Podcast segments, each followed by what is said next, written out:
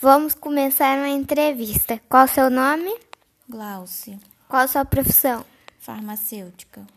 O que você sabe sobre alimentação saudável? É uma alimentação baseada com bastante verde, contém vitaminas, frutas, legumes, evitando fritura, bebendo muita água e sucos naturais.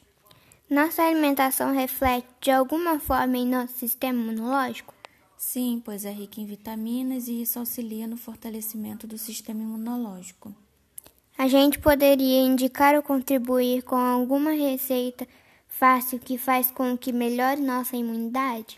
Sim, suco de laranja, salada de tomate e fígado são ótimos para aumentar a imunidade.